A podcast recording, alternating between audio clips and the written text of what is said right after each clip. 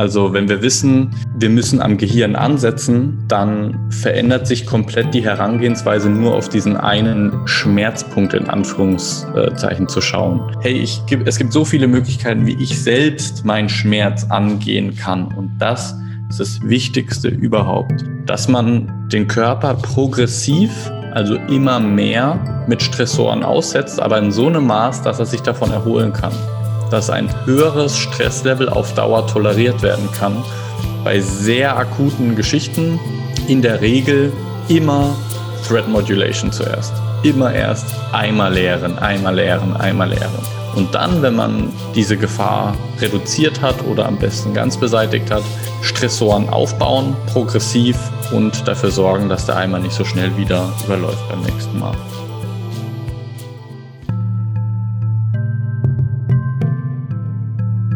Herzlich willkommen beim Bewusstsein und Physis Podcast. Ich bin Florian und ich wünsche dir viel Spaß beim heutigen Gespräch. Auf diesem Podcast geht es rund um die Themen Bewegung, Ernährung und Geisteshaltung. Das sind meine drei Säulen. Viele interessante Gespräche erwarten dich hier und ich würde mich sehr freuen, wenn du auf meiner Website vorbeischaust und dort dir zum Beispiel das Transkript zur Folge anschaust, nochmal guckst, was sind Verweise zu Webseiten, Büchern, Kursen und dir auch gerne die Discord-Gruppe anschaust und dort vielleicht sogar auch Mitglied wirst, um dich auszutauschen mit anderen, die Verantwortung über ihre eigene Gesundheit übernehmen. Außerdem freue ich mich, wenn du mir eine Bewertung gibst, zum Beispiel auf iTunes und auf allen anderen Plattformen. Diese soll ganz ehrlich sein und dient mir einfach dazu, das Format hier vielleicht noch zu optimieren und ja, zu schauen, was können wir noch besser machen, was wünschst du dir für den Podcast und was gefällt dir auch einfach sonst schon richtig gut. Viel Spaß beim Gespräch. Genau, mhm. dann ähm, der vierte interpretative Filter. Ich gehe nur noch kurz auf die letzten vier ein, nicht, dass das dann zu lang wird. Vielleicht interessiert sie auch gar nicht jeden so im Detail. Mhm. Aber kulturelle Faktoren spielen natürlich auch noch eine große Rolle. Stell dir vor, eine alleinerziehende Mutter, die starke Rückenschmerzen hat, zum Beispiel durch ihre Arbeit, die sich aber um ihre Kinder kümmern muss und ihr eines Kind ist eins oder anderthalb und es muss viel getragen werden und es tut ihrem Rücken eigentlich total weh. Aber dadurch, dass in diesem kulturellen Kontext sie es sich nicht leisten kann, das Kind dann nicht, also für das Kind zu sorgen, dann wird dieses Schmerzempfinden anders interpretiert vom Gehirn. Genau.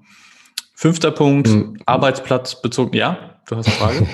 ja. Ähm, Oder ein Beispiel? Nee, eine Frage. Ähm, jetzt äh, verstehe ich das richtig, dass sozusagen die Frau dann den Rückenschmerz eher auf Arbeit spüren würde, aber wenn sie sozusagen im, im, in der Betreuung von den Kindern, dass sie das anders in Verbindung bringt, das vielleicht nicht so als Schmerz spüren würde? Oder habe ich das Als Beispiel verstanden? wäre das möglich, ja. Mhm, ja. Okay. Oder das allgemein ihr Schmerzempfinden dann mhm. in der Zeit, wo sie so gebraucht wird von ihren Kindern oder von ihrem Kind, mhm. geringer ist. Das ist auch interessant, weil zum Beispiel ich kenne Leute, die können eigentlich, sie haben bei fast allem Schmerz.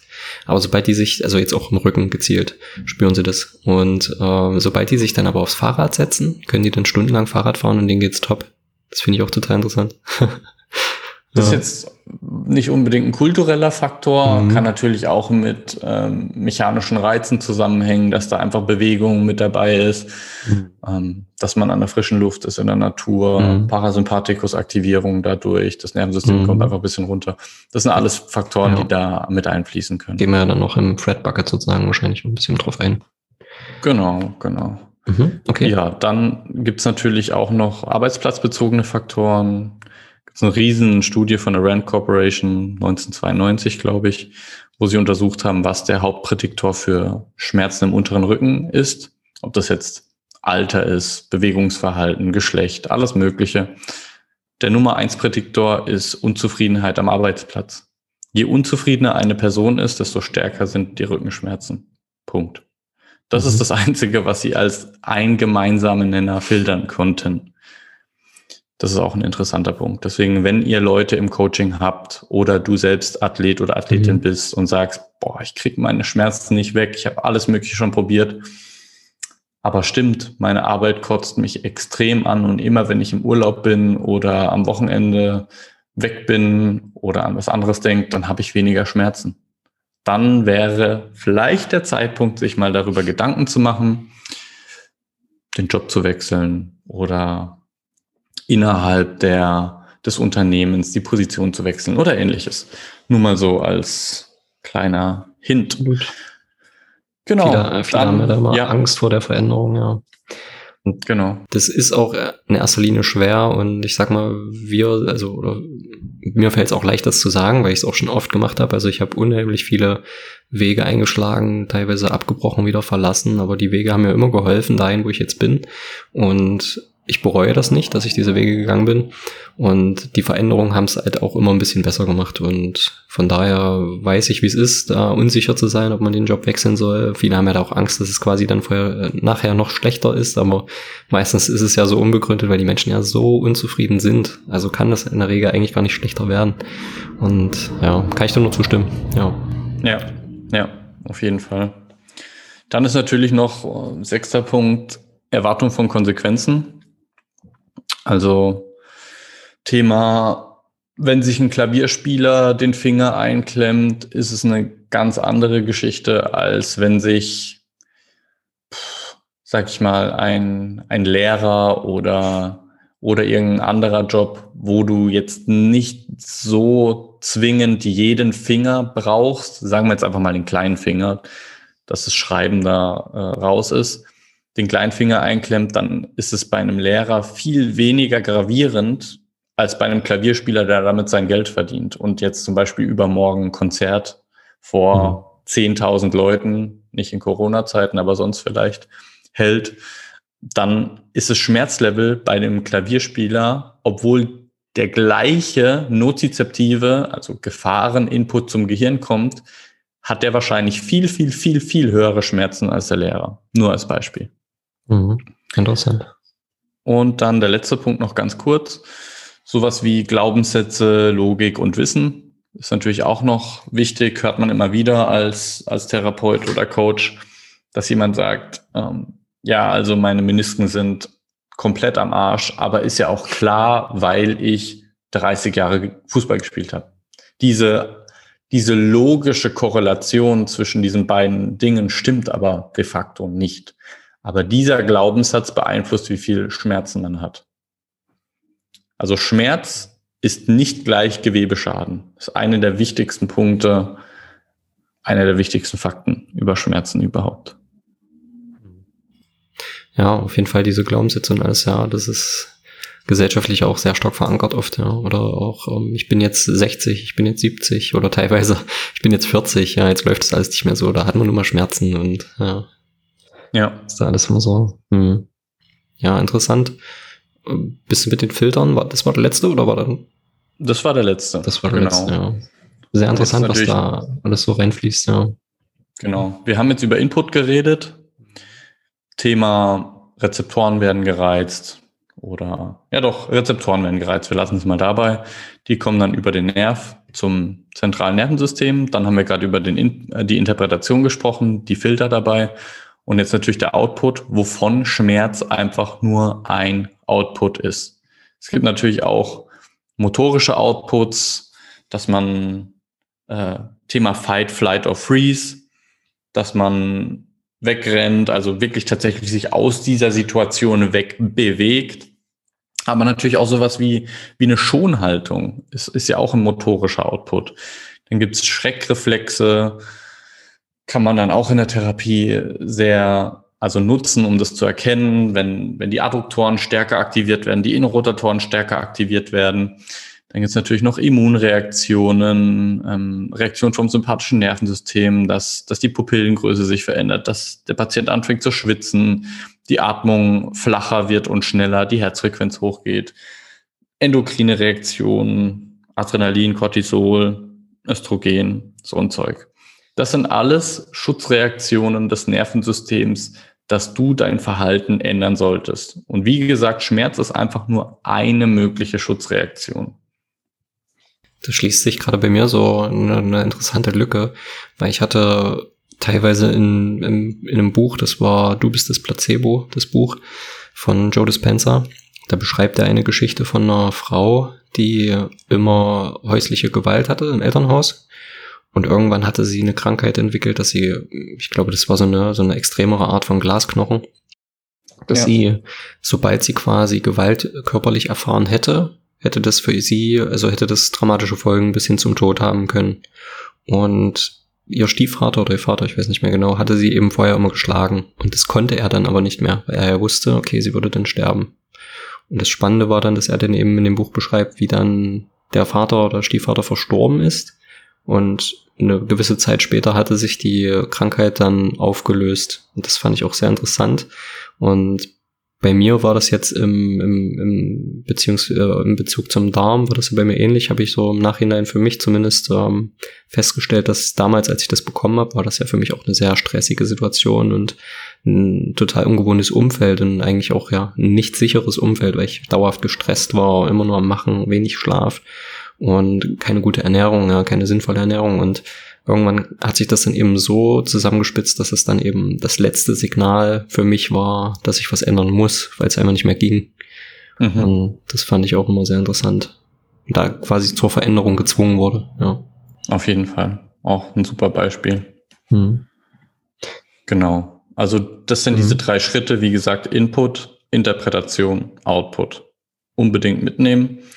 Und wie wir ja schon gesagt haben, Thema Education ist das A und O. Und deswegen ist es auch in, in meinem Coaching oder in unserem Coaching so wichtig, dass man den Leuten, den Klienten Mittel an die Hand gibt, wie sie ihre Schmerzen selbst angehen können. Und dafür ist diese Analogie oder Metapher mit dem Thread Bucket einfach schön. Willst du da mal deinen Hintergrund oder dein Wissen dazu preisgeben und ich ergänze dann gegebenenfalls einfach oder? Sehr gerne, dass ich auch ein bisschen was, ein bisschen was erzähle hier heute. Ja, genau, genau. ja, ich war total gespannt zu, auf jeden Fall sehr interessant. Ähm, ja, der, der Fred Bucket, der Stresseimer aus meiner Sicht so zu erklären, dass alles, was wir so um uns herum haben, was uns auf eine gewisse Art stresst, diesen, also sich vorzustellen, wir haben einen Eimer und alles kann damit reinfließen, ja, sei es jetzt zum Beispiel Fast-Food-Ernährung, sei es ähm, vielleicht wenig Schlaf oder du hast es vorhin auch äh, auf der Beziehungsebene angesprochen, vielleicht Stress in der Beziehung, Stress mit den Eltern oder mit dem Partner, Partnerin oder auf Arbeit mit dem Chef, unzufrieden. Oder vielleicht auch viel zu viel Sport, ja, einseitiger Sport. Und extrem einseitig oder eintönig und da vielleicht auch gar nicht richtig regeneriert und gleich wieder ins Training und ja, dass das alles für uns irgendwann zu viel wird und viele Menschen in der heutigen Zeit eben auch kein, ich sag mal, Ventil haben oder keinen Zapf fahren, um eben diesen Eimer wieder auszulernen, in dem Verhältnis, wie eben immer wieder was reingekippt wird. Und dass dann eben, wenn dieser Eimer quasi überläuft, überfüllt ist, dass sich das dann eben in den, ja, was du erläutert hast, in den verschiedenen Output-Szenarien eben äußert. Sei es Schmerz, sei es Schonhaltung oder alles, was du da so angesprochen hast. Und ja, sobald wir quasi, also das würde auch eben erklären, warum manche Menschen quasi sich auf der psychischen Ebene oder im Arbeitsumfeld vielleicht verändern und auf einmal dann vielleicht Schmerz weggeht, der schon ewig da war, weil einfach der Eimer jetzt Stück für Stück leer wird und sie vielleicht ein Ventil gefunden haben, ja, was eben Bewegung oder eine, eine sinnvolle Ernährung oder positive Beziehungen sein können oder ein Hobby einfach, ja, und ähm, worin sie sich sehr wohlfühlen, worin sie aufgehen, was sie quasi entlastet und positiv beeinflusst und dann sozusagen damit einher der Schmerz oder das andere Ausgangssignal sich eben auflöst. Ja, so ist mein Verständnis. Das ist schon mal super und ich denke, da möchte ich nicht mal weiter oder tiefer drauf eingehen. Ich denke, dieses Verständnis kann so vielen Leuten schon mal helfen, andere Möglichkeiten zu sehen, mit ihrem Schmerz umzugehen. Darum geht es essentiell nämlich bei dieser Metapher mhm. vom Thread Bucket, dass man weiß, hm, okay, was jetzt, sage ich mal, physiotherapeutische oder trainingswissenschaftliche Methoden angeht, weiß ich als Klient jetzt vielleicht nicht so viel, aber Florian hat ja gesagt, ich kann auch meine Ernährung verändern, ich kann die Situation am Arbeitsplatz verändern, ich kann schauen, wie ich meine Beziehungen verändere zu den Personen um mich drum rum, ich kann schauen, welche Faktoren mich denn entspannen, Thema Atemmethoden, Meditation. Ich kann gucken, dass ich mein Trainingsvolumen anpasse. Vielleicht, wenn ich merke, dass es mir nicht so gut geht, dass ich mein Volumen halbiere, also eine Deload-Woche mache oder ähnliches. Hey, ich, es gibt so viele Möglichkeiten, wie ich selbst meinen Schmerz angehen kann. Und das ist das Wichtigste überhaupt. Eigenverantwortung, ja. Und genau, und auch eben ja. diese Möglichkeit den Leuten zu geben, das Verständnis dafür geben, dass sie selbst was machen können und nicht, hey, ganz ehrlich, ich bin der Experte, du kannst nichts machen ohne mich. Das ist das Schlimmste, was man machen kann. Mhm. Das ist auch ein sehr weit verbreiteter Glaubenssatz, dass viele Physio, also dass viele Menschen zum Physio oder zum Arzt gehen und dann sagen, ja, er hat mich aber nicht hingekriegt, er hat mich nicht gesund gemacht und ja, da immer diese Ansicht, diese Erwartungshaltung, das andere, das gerade biegen, was man ja eigentlich selber dann zu verantworten hat auch, ja. Mhm. Genau. Ja. Ja, so Gino. ist es. Und dann gibt's natürlich mhm. vielleicht zum Abschluss noch ein paar, mhm. also zwei Strategien, wie man damit umgehen kann mit Schmerzen. Es gibt Gefahrenreduktion, sagt man Threat Modulation dazu. Das wäre Thema, wie können wir den Eimer leeren? Wie können wir Stressoren entfernen? damit wieder mehr Platz in dem Eimer ist, dass er nicht überläuft. Und die zweite Art und Weise wäre ja, einen größeren Eimer zu schaffen.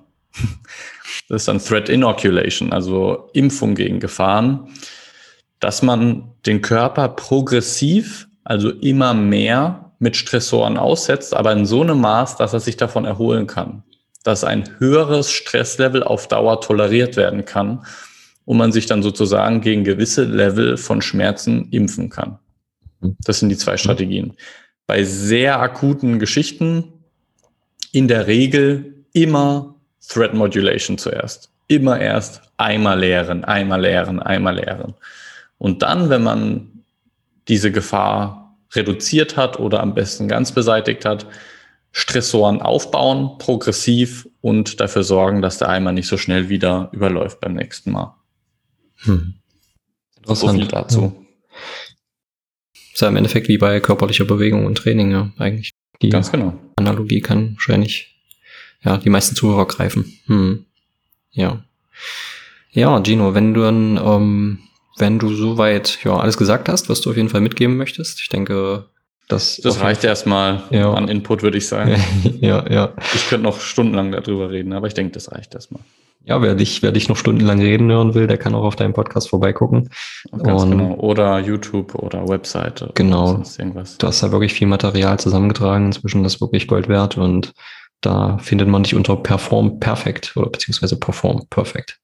Genau, und Perform Perfect. Ja. Genau, nehmen wir alles mit in die Beschreibung. Und Gino, ich danke dir, dass du dir heute die Zeit genommen hast und etwas über Schmerz oder viel über Schmerz erzählt hast. Und vielleicht hören wir uns ja in Zukunft noch zu dem einen oder anderen Thema. Und dann wünsche ich dir einen tollen Tag und danke dir. Ja, gerne. Ich hoffe, dass viel davon aufgenommen wird und am wichtigsten eben umgesetzt wird. Danke dir für die Einladung, Florian, mhm. und vielleicht bis bald. Ja, danke dir. Ciao. Ciao, ciao. Das war die heutige Folge. Ich hoffe, du hast etwas für dich mitnehmen können, etwas gelernt oder direkt etwas angewendet, während du zugehört hast. Lass es mich wissen, wenn du irgendetwas davon für dich umsetzen konntest.